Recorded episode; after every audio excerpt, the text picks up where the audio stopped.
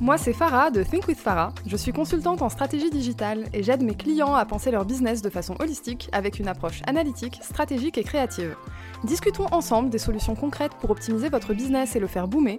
Je vous partage mes expériences, mes succès, mes échecs, mais surtout mes apprentissages pour que vous puissiez façonner l'entrepreneur qui est en vous et atteindre vos objectifs. Bienvenue dans un nouvel épisode de ton podcast Think with Farah. Cet épisode aujourd'hui est à destination des personnes qui ont un million, que dis-je, un milliard d'idées, alors que tu entreprennes déjà ou que tu sois sur le point de le devenir, mais que tu te retrouves limité dans ta vie parce que tu as tellement d'idées que tu ne sais pas par où commencer. Je vais te donner quelques clés qui vont te permettre non seulement d'organiser tes idées dans ta tête, mais surtout de leur donner vie. Des clés, il y en a cinq, et c'est parti pour la première, qui est toute simple, il s'agit de lister ses idées. Alors je dis toute simple, mais quand on a un milliard qui traîne dans ta tête et 150 000 toutes nouvelles tous les jours quand tu vas sous la douche ou que tu laisses juste ton esprit se balader, c'est un exercice qui n'est pas si simple que ça. Et surtout, c'est un exercice qui te demande de te poser et de canaliser ton cerveau. Parce que pour lister tes idées, il faut d'abord les conscientiser. Parce que avoir des idées, c'est une chose, mais les retenir plus que deux minutes après avoir eu l'idée, c'est encore autre chose. Donc normalement, juste avec cet exercice de lister tes idées, il y a déjà un premier nettoyage qui va se faire, c'est que ton cerveau va passer en mode sélectif et ne va noter que les idées qui lui paraissent viables, intéressantes, fun, rentables et tout un tas d'autres objectifs qui peuvent être utiles. Et quand je dis lister ses idées, c'est vraiment noir sur blanc. On prend un crayon, un papier, à l'ancienne, on écrit. On peut écrire sur l'ordinateur également, mais il y a un petit truc magique qui se crée quand on écrit vraiment avec un crayon. On manifeste dans le réel quelque chose qui va arriver dans notre vie. Je vous recommande vivement, quand vous notez vos objectifs, de les écrire sur papier et pas sur ordinateur. Parce que sur ordinateur, on quitte la fenêtre, le fichier, euh, le Google Docs, ce que vous voulez, et ce qu'on a écrit, ça disparaît. On appuie sur un bouton et ce qu'on a écrit, ça disparaît. Alors que quand c'est sur papier, c'est un peu plus compliqué pour le faire disparaître. En plus, vous pouvez l'afficher quelque part. C'est pas pour rien que les vision boards, les tableaux de rêve, etc., eh ben, ils sont en papier. c'est pas un écran digital dans lequel on affiche certaines choses. On met un effort avec le geste. Euh, il y, a une réelle intention en fait qui est mise là-dedans. Donc voilà, c'était la petite parenthèse. Je vous recommande de faire cette liste avec un crayon et un papier. Et juste cet exercice, déjà, ça permet de leur donner vie en les ayant écrites noir sur blanc devant vous, votre cerveau, après avoir fait déjà un premier filtre de sélection pour savoir lesquels on écrit, pas parce que votre cerveau a déjà fait un tri, mais plutôt parce que ben, les idées qui sont peut-être pas pertinentes, il les a tout simplement oubliées. Là, en les ayant devant votre regard, vous avez la partie intellectuelle et rationnelle de votre cerveau qui va se mettre à travailler consciemment ou inconsciemment, mais il y a déjà des schémas qui vont commencer à se dessiner de ok, qu'est-ce que je dois faire pour ça, qu'est-ce que je dois faire pour ça, etc., etc. Donc on en arrive à la suite des clés pour apprendre à gérer son flot de pensées et d'idées. On est d'accord, lister ses idées, c'était la première. Pour les autres, vous pouvez les faire dans l'ordre ou pas. Là-dessus, j'ai pas vraiment de préférence. Je pense que selon les personnes, selon ce qu'on a sous les yeux, etc., ça peut varier. Donc euh, n'hésitez pas à faire les choses dans le désordre. L'essentiel, c'est vraiment de respecter la première étape qui est de lister ses idées. Donc ça y est, on a listé nos idées, on en a deux, on en a cinq, on en a 38, peu importe, on les a.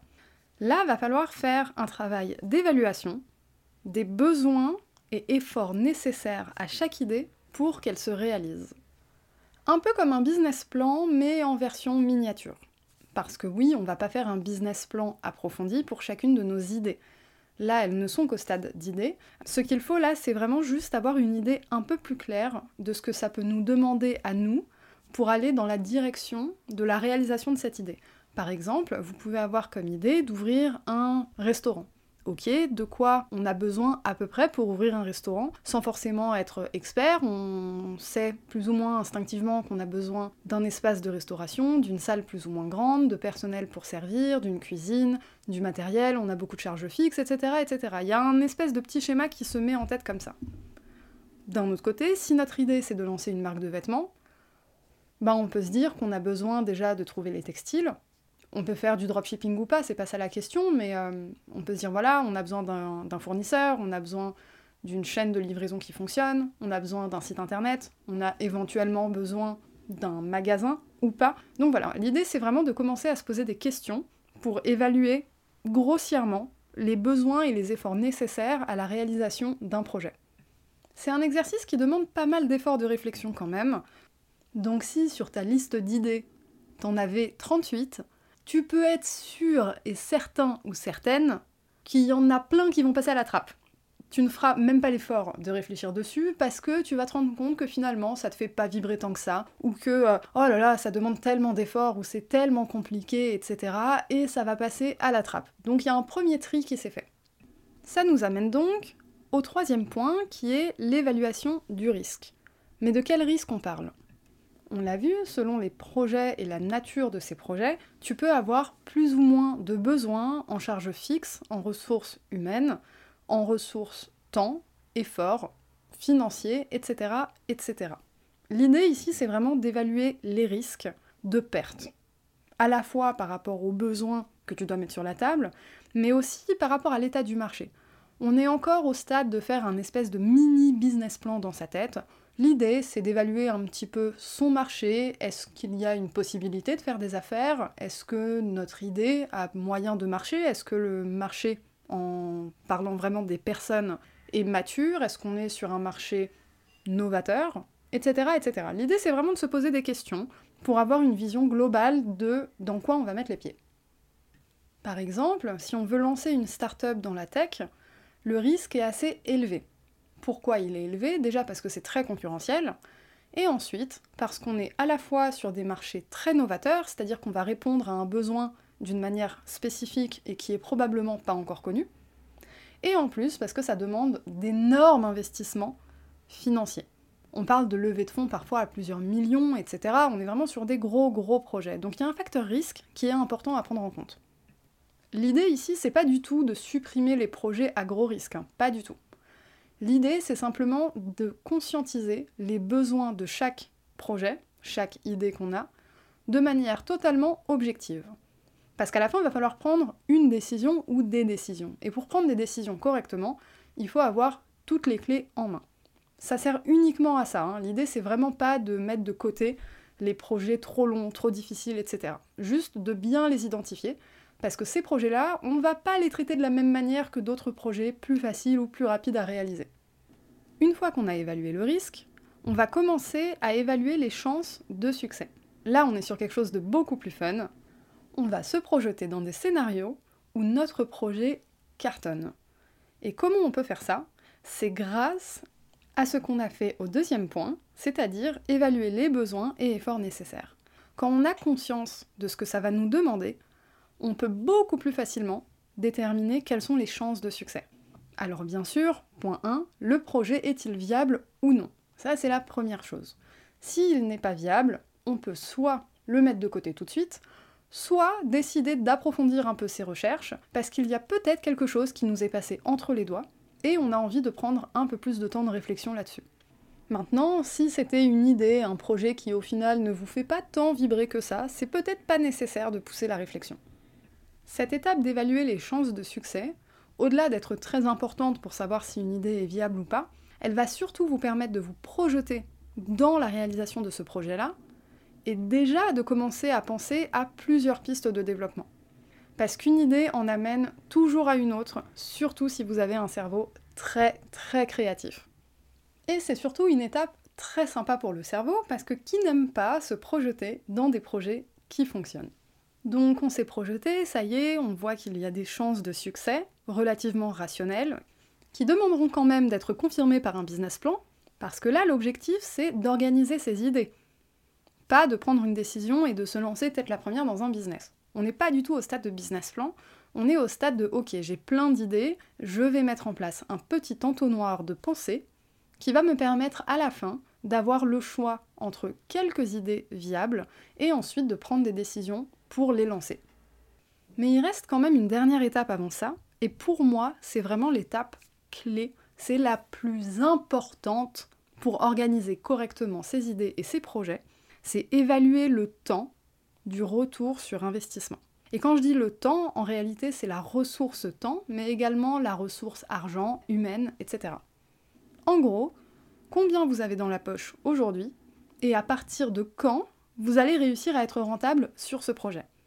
Parce que selon les projets, il y en a certains qui vont être rentables au bout de deux mois, et puis d'autres au bout de deux ans, et puis d'autres au bout de 15 ans. Donc là, c'est très important de se regarder dans le miroir et de voir très clairement de quoi nous, on a besoin dans notre vie. Et là, on sort du côté, euh, voilà, j'ai plein d'idées, je vais créer quelque chose, je vais entreprendre, etc. On va se recroqueviller un peu à l'intérieur de soi-même et on va se dire, ok, de quoi j'ai besoin. Combien de temps je peux tenir sans gagner d'argent? Combien de temps je peux tenir avec un revenu minimum? À partir de quand il est acceptable pour moi d'avoir ce revenu minimum? Et du coup, parmi toutes les idées que j'ai sélectionnées là dans la méthode entonnoir, lesquelles répondent à ce besoin? Je vais donner un exemple concret, c'est quelque chose que moi j'ai vécu parce que j'ai lancé plusieurs projets et certains n'ont pas vu le jour et d'autres ont échoué en tout début de projet à cause de ça, parce que j'avais mal évalué ça avant de me lancer. Mon activité principale aujourd'hui, c'est le consulting en stratégie digitale, mais j'ai eu un pied il y a quelques années dans l'immobilier britannique. J'ai monté une société, j'ai investi de l'argent pour me former, j'ai investi du temps, c'est un projet qui m'a pris énormément de temps pendant un an, et pourtant aujourd'hui, je ne suis pas dans l'immobilier britannique. Alors, qu'est-ce qui s'est passé? Je me suis lancée dedans en évaluant correctement les risques, les chances de succès en termes de retour sur investissement et les besoins et efforts nécessaires pour réussir à atteindre ces objectifs-là. Là-dessus, j'avais pas mal tout évalué correctement. Par contre, il y a une petite chose qui était complètement passée dans les mailles de mon cerveau à l'époque. Donc on parle de ça il y a quelques années, hein. j'étais jeune, j'avais 23 ans je crois, et ça faisait pas longtemps que j'étais à mon compte. Donc en termes de revenus, à ce moment-là, je ne gagnais pas énormément, j'avais pas de revenus très stables, et c'est important pour la suite de l'histoire. En fait, le business model que j'avais, c'était de trouver des investisseurs pour ensuite investir au Royaume-Uni avec plein d'effets de levier, etc. J'étais très très bien entourée, vraiment j'avais des conseillers et tout. Le truc était super carré. J'avais déjà trouvé quelques investisseurs, mais à chaque fois, il y a quelque chose qui manquait, c'est que aucune banque ne voulait me suivre pour apporter les fonds restants. Pourquoi? Parce que je n'avais pas de revenus stables, je n'avais pas de revenus suffisamment importants et j'étais trop jeune. Donc ça, c'était la situation à l'instant T. C'est pas tout à fait ça qui a fait que le projet n'a pas marché. Parce qu'en soi, j'aurais pu continuer, j'aurais pu persévérer, j'aurais pu continuer de chercher des investisseurs qui auraient pu financer 100% d'un projet et ne plus avoir besoin de banque, parce que c'est des choses qui se font en soi. Mais tout ça, c'est un process qui prend du temps. Et ce temps-là, en fait, j'ai commencé à en manquer parce que tout le temps que je consacrais à ce projet, c'est du temps que je ne consacrais pas à mon activité de consulting. Et là, en fait, j'avais mal évalué le temps mis dans un projet et le retour sur investissement. En tant que consultante, je travaille aujourd'hui, je peux être payée demain. C'est très rapide, le retour sur investissement, il est immédiat. On travaille, on est payé en tant que freelance. Dans l'immobilier, c'est un peu plus compliqué que ça. Les retours sur investissement sont quand même plus longs, plus complexes. Il y a une partie de risque qui est quand même assez importante, même si j'avais trouvé une manière de faire qui fonctionnait bien, j'ai pas réussi à aller au bout de ça, parce qu'à un moment, je me suis retrouvée à manquer d'argent et j'ai dû faire le choix de prioriser ma carrière dans le digital au détriment de tout perdre pour aller dans l'immobilier. Vu où j'en suis aujourd'hui, c'est un choix que je ne regrette pas du tout, en sachant aussi que ce n'est pas parce que j'ai refusé d'aller plus loin dans ce projet il y a quelques années que je n'y retournerai jamais. Alors je ne dis pas que ce sera exactement sous la même forme, mais aujourd'hui j'ai une meilleure compréhension de ce que ça peut me demander dans ma vie, en termes de temps, en termes d'argent, en termes de limites euh, voilà, bancaires, etc., etc. Donc, je vais mieux réussir à prioriser certaines choses dans ma vie pour atteindre ou non des objectifs sur ce type de projet-là. Et la conclusion que j'ai faite à ce moment-là, c'est vraiment celle que je veux te transmettre aujourd'hui. C'est super important de conscientiser ce dont tu as besoin. Combien de temps tu peux te permettre de mettre du temps et de l'argent sur un projet avant qu'il ne commence à te payer toi? Est-ce que tu as des projets échappatoires? Moi, par exemple, c'était le digital. Alors le digital, dire que c'était une échappatoire, c'est faux. Moi, c'est mon métier de départ et ça a toujours été ma carrière. Donc c'était pas ça. Mais c'était ma sécurité, on va dire. J'avais une bouée de sauvetage. C'est-à-dire qu'aujourd'hui, je peux me lancer dans n'importe quel projet. J'ai toujours cette bouée de sauvetage vers laquelle je peux revenir quand j'ai besoin. De ton côté, c'est important de savoir quelle est ta bouée de sauvetage. Ta bouée de sauvetage, ça peut être quelque chose que tu as déjà avec toi, un business qui tourne, un petit job sur le côté alimentaire, etc. Mais ça peut aussi être identifié parmi toutes tes idées, laquelle va te payer le plus facilement, le plus rapidement. Ça, ça va être le premier projet que tu vas réaliser. Avant tous les autres, il faut que tu ailles vers ça. Parce que si tu n'as pas ça, tu n'arriveras jamais à aller au bout de tes autres projets. Ta bouée de sauvetage, ça peut également être un capital que tu as de côté et qui va te permettre de subsister le temps de réaliser un projet. Néanmoins, c'est bien d'avoir des petits projets faciles à réaliser sur le côté. Pour le jour où tu te retrouves en galère d'argent, eh bien en réalité, tu n'es pas en galère d'argent du tout. Parce que la capacité d'un entrepreneur à réussir, c'est avant tout de faire face aux difficultés et réussir à générer de la valeur avec tout et n'importe quoi. Voilà, on arrive à la fin de cet épisode. Tu l'auras compris, l'entrepreneuriat, c'est sauter dans le vide, mais avec quand même quelques cordes à son arc pour se rattraper en cas de chute. C'est aussi avoir de l'espoir dans la réussite de ses projets et réellement mettre des efforts pour la réussite de ces derniers, tout en acceptant de les décaler à plus tard quand la vie nous montre que ben c'est peut-être pas le moment. Et quand c'est peut-être pas le moment, eh ben c'est pas grave. C'est pas un échec du tout, c'est juste un petit détour qui va te permettre d'explorer d'autres choses que tu n'avais peut-être pas envisagées au départ.